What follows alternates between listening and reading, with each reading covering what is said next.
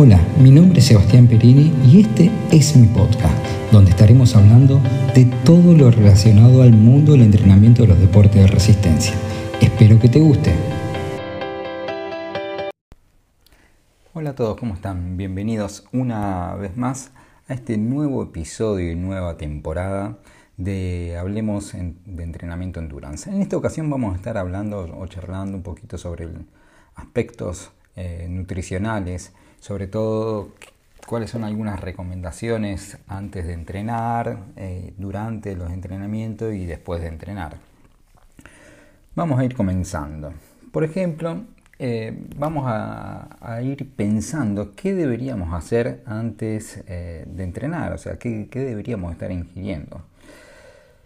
Antes de llevar adelante una tirada larga, un entrenamiento largo de intensidades altas, hay que mm, planificar algún tipo de ingesta que tenga contenidos de carbohidratos, eh, sobre todo 24 a 36 horas antes. Es decir, tenemos que, para una sesión que vamos a hacer ahora, tenemos que estar pensando en el combustible para esa sesión entre un día y un día y medio antes como mínimo estamos hablando.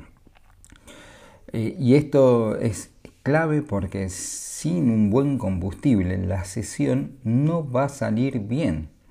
Por eso esa ingesta del carbohidrato eh, debe ser de, buena calidad, ¿sí? debe estar eh, bien armada y por eso siempre, siempre, siempre recomiendo la visita y, la asesoría de un nutricionista que nos pueda dar las herramientas y la información necesaria para esto. Vamos a ir hablando de algunos ejemplos que tenemos a continuación.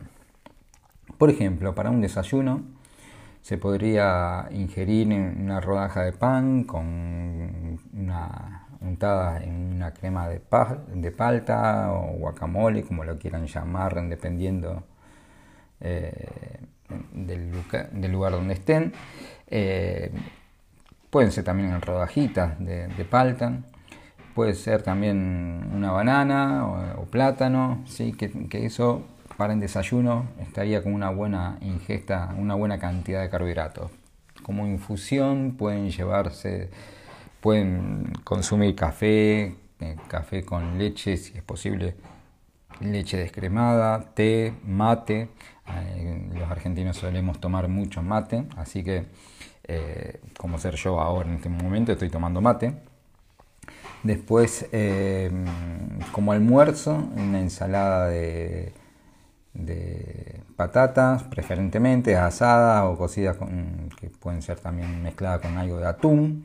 Eh, y de postre algún tipo de yogur de fruta, que, esto va a ayudar un poco a lo que es la flora intestinal. Como ingesta de media tarde podemos meter una tostada con mantequilla de maní, ¿sí? que se suele ese hábito de la mantequilla de maní viene más del norte y que eh, con su calidad de nutrientes ha hecho que cada vez se utilice más en estos eh, lados, desplazando al famoso, a tal famoso dulce de leche que nosotros consumíamos habitualmente. Em, justo empezaron a, ahora acá al lado. Espero que no moleste tanto el sonido. Eh, como cena podemos meter eh, pollo con arroz, ¿sí? una buena cantidad de proteína, sobre todo para la noche, para, ya que la proteína necesita mucho más tiempo de digestión, es recomendable ingerirlas preferentemente durante la, noche. Eh, podemos también aprovechar y, meter algún tipo de postre, con, también con yogur griego, con frutas, siempre algo, algún gustito de algo dulce se puede llegar a dar de esa manera, lo más naturalmente posible. Y durante el día, si uno por ahí tiene eh, alguna infusión durante el día, se puede ingerir algún tipo de, barritas de avenas eh, con, algunos frutos secos, eh, que generalmente son muy buenas para estar ingiriéndola durante los entrenamientos. Pero algo importante, quiero también resaltar. No es,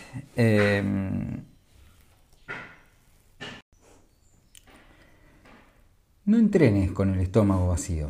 Es muy común salir a entrenar en ayuna con el fin de quemar más grasa, con esa teoría de que se pueden quemar más grasa. En, en realidad es algo así, pero bueno, en otro, en otro momento profundizaremos un poco más de esto. Esto es posible en aquellas ocasiones en donde el entrenamiento es muy prolongado y la intensidad es muy baja, como son aquellas rodadas regenerativas, esos fonditos de muy, muy baja intensidad. De esa manera sí se podría decir que se, se puede llegar a salir en ayuna, pero si el objetivo es eh, hacer un entrenamiento de calidad, es decir, entrenando con pasadas o haciendo un fondo buscando ritmos de carrera o en algunos tramos estar con las eh, reservas bajas de carbohidrato, eh, si esto llegara a ser así y en ayuna, tu rendimiento no va a ser bueno, va a ir decayendo eh, y va a, llevar al cuerpo a un nivel tan extremo que puede llegar a ser perjudicial. Por eso no es recomendable entrenar en ayuna. Pero para profundizar un poquito más esto, hay un estudio mm, que, de hace algunos años atrás, ¿sí? del año 20, 2020, ¿sí? donde en definitiva, eh, profundizan diciendo que no hay suficientes datos que evidencien que la combinación de entrenamiento de resistencia y ayuno intermitente incremente la oxidación de las grasas, por lo cual se termina recomendando evitar este punto, evitar entrenar en ayuno, sobre todo cuando los entrenamientos son de alta intensidad. Este fue un, estudio eh, que salió publicado en Journal eh, of Sport Medicine y por una serie de, médicos. Por eso es que mm, no lo estoy diciendo yo, sino que lo dicen científicos. A su vez, eh, la jefa de nutrición deportiva del Instituto Australiano de Deporte, Louise Burke, demostró que las dietas bajas en carbohidratos y altas en grasa interfieren en la economía de carrera y anulan los beneficios de un entrenamiento intensivo. Entonces, eh, en definitiva, hay que tratar de, buscar eh, no entrenar en ayunas, porque termina perjudicando demasiado el rendimiento deportivo. Y por citar un nuevo, un nuevo estudio, ¿sí? Eh, hace algunos años también atrás, habla de que entrenar en ayunas puede eh, debilitar el sistema inmunológico y esto conlleva a que nuestro deportista o nosotros mismos terminemos cayendo en algún tipo de enfermedad eh, por estar debilitando nuestro sistema inmunológico. Por eso es que siempre es recomendable eh, entrenar siempre con algo, con un desayuno, con almuerzo, que no estar entrenando en ayuna, principalmente cuando estamos pensando en la salud. Después, en otro, en otro tema, eh, en otro momento, mejor dicho, profundizaremos mucho más esto, pero estoy... Ustedes saben que yo en, gran parte, en algunos momentos del año, yo practico el ayuno intermitente, pero cuando practico el ayuno intermitente no hago el deporte o el, nivel de entrenamiento que, habitualmente eh, llevo a cabo, sino que hago entrenamiento de muy baja calidad, muy esporádico, por eso hago el ayuno intermitente. Pero bueno, eso lo, entraremos en otro momento a profundizar eh, eh, más adelante. Ahora, durante los entrenamientos, ¿qué, deberíamos estar ingiriendo? En todos los entrenamientos, sea de, larga duración o, corto, eh, pero de intensidades medias o elevadas, se debería ingerir una, principalmente una buena hidratación, mm, de las cuales estas deben tener un contenido importante de nutrientes que ayuden o que complementen a a la sesión de entrenamiento. A lo que voy es que no es recomendable solamente beber líquido, sino que esa bebida sea preferentemente bebida isotónica. ¿Y qué son las bebidas isotónicas? Eh, las bebidas isotónicas son todas aquellas bebidas rehidratantes, o conocidas también como bebidas deportivas, con una gran capacidad de rehidratación que incluye en sus composiciones bajas dosis de sodio, generalmente viene de forma de cloruro de sodio o bicarbonato, azúcar o glucosa, potasio y otros minerales, ¿sí? que hacen que también estos, eh, esta glucosa sea la generadora del carbohidrato indispensable para la, formación también de energía inmediata dentro del cuerpo, ¿sí? para, durante la actividad física. La cantidad que deberíamos estar ingiriendo en un entrenamiento va a tener una variabilidad muy grande dependiendo también del entrenamiento, del peso del atleta, la composición corporal, la humedad, la temperatura ambiente, etc. Hay un montón de, estudios que, que, no vienen al caso, pero en líneas generales se recomienda estar tomando entre 100 a 150 centímetros cúbicos de bebida isotónica o bebida deportiva cada 15 minutos. Sin embargo, Eh, la mejor eh, manera eh, es identificar que no se tenga sed a la hora de estar entrenando. Si se tiene sed es porque el, proceso de deshidratación ya ha comenzado.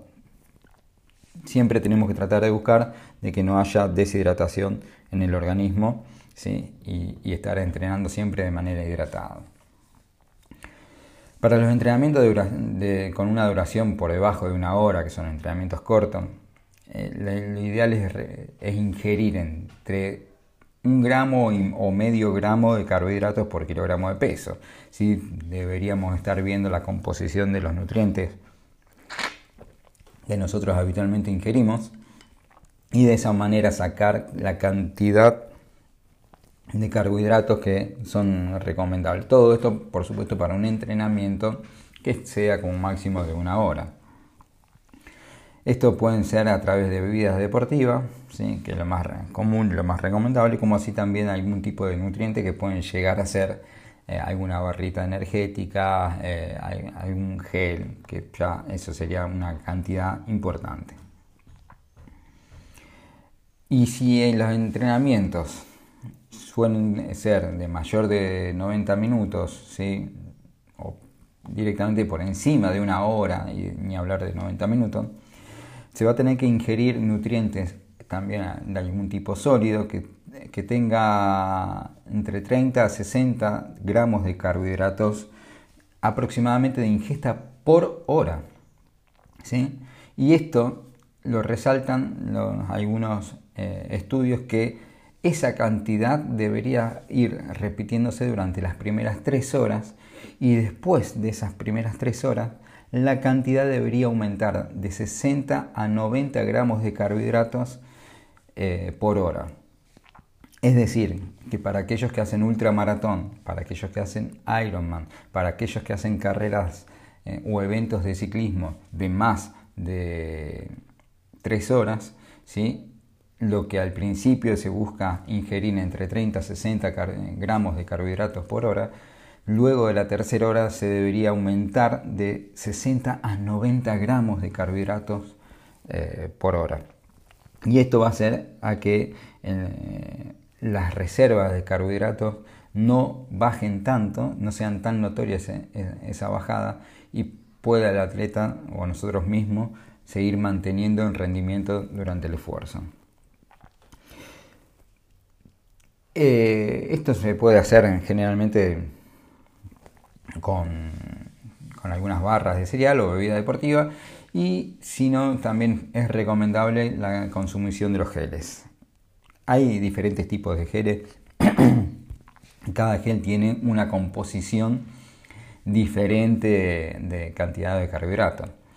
Un poco como para tratar de meternos con el tema del consumo de los geles, se recomienda que eh, se ingieran cada 30 a 45 minutos.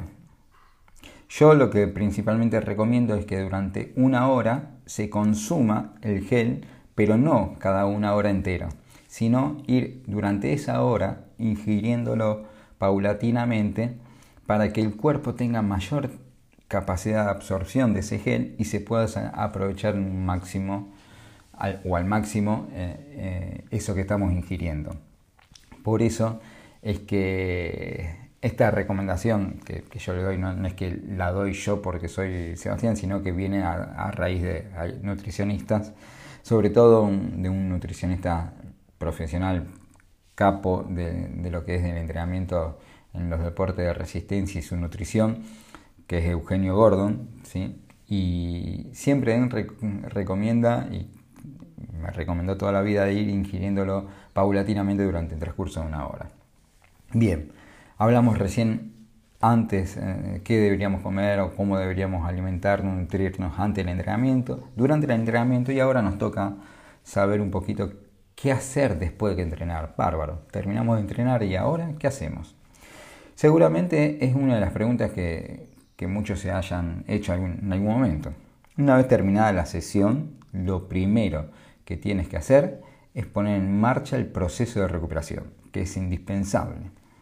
En los próximos 30 eh, minutos posteriores al entrenamiento, se deben llenar la mayor cantidad posible los depósitos de carbohidratos y esto se debe, se debe hacer con una muy buena ingesta. Se necesita para eso aproximadamente eh, 1,2 gramos de, si mal no recuerdo, de eh, carbohidrato, 0,4 de proteína y esas cantidades por cada kilogramo de peso, es decir, el 1,2 gramos de carbohidratos, multiplicarlo por la cantidad de, peso del atleta, lo mismo en lo que respecta a la proteína, el 0,4 multiplicarlo por el peso del atleta.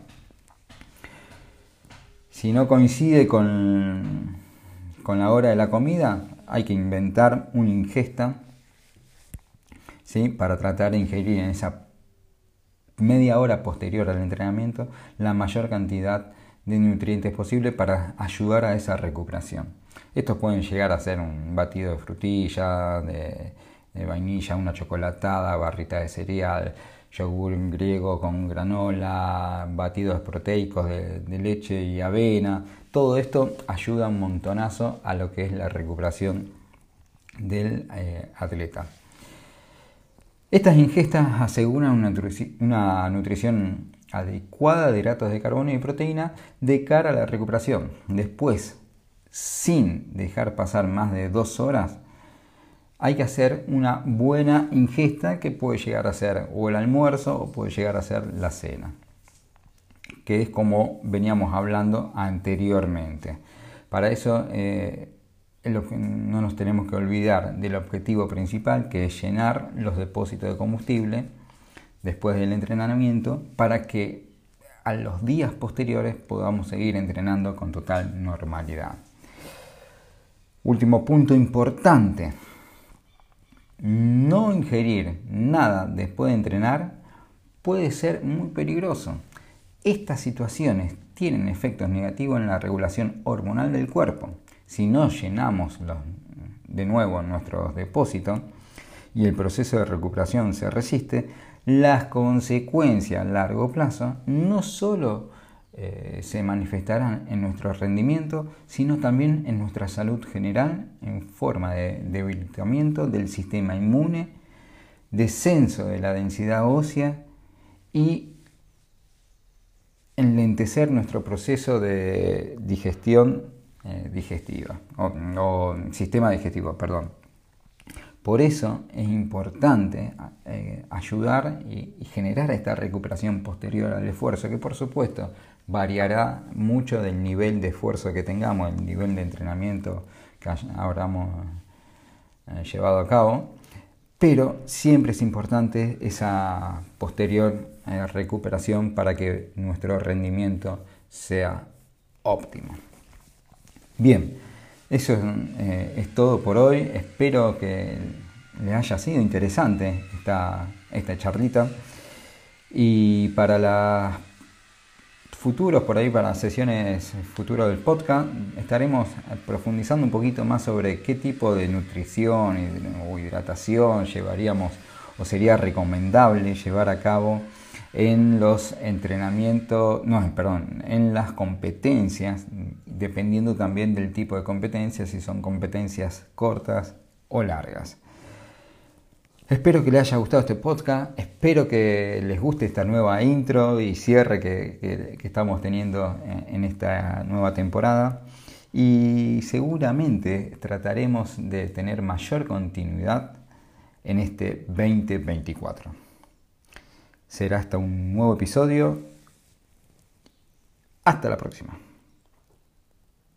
Eso es todo por hoy, espero que te haya gustado. Si fue así, nos gustaría que nos dejes un comentario, un me gusta dentro de la plataforma y recuerda también que puedes seguirnos en nuestras redes sociales a través de arroba perinicoach, tanto en las plataformas de Twitter, YouTube como en Instagram.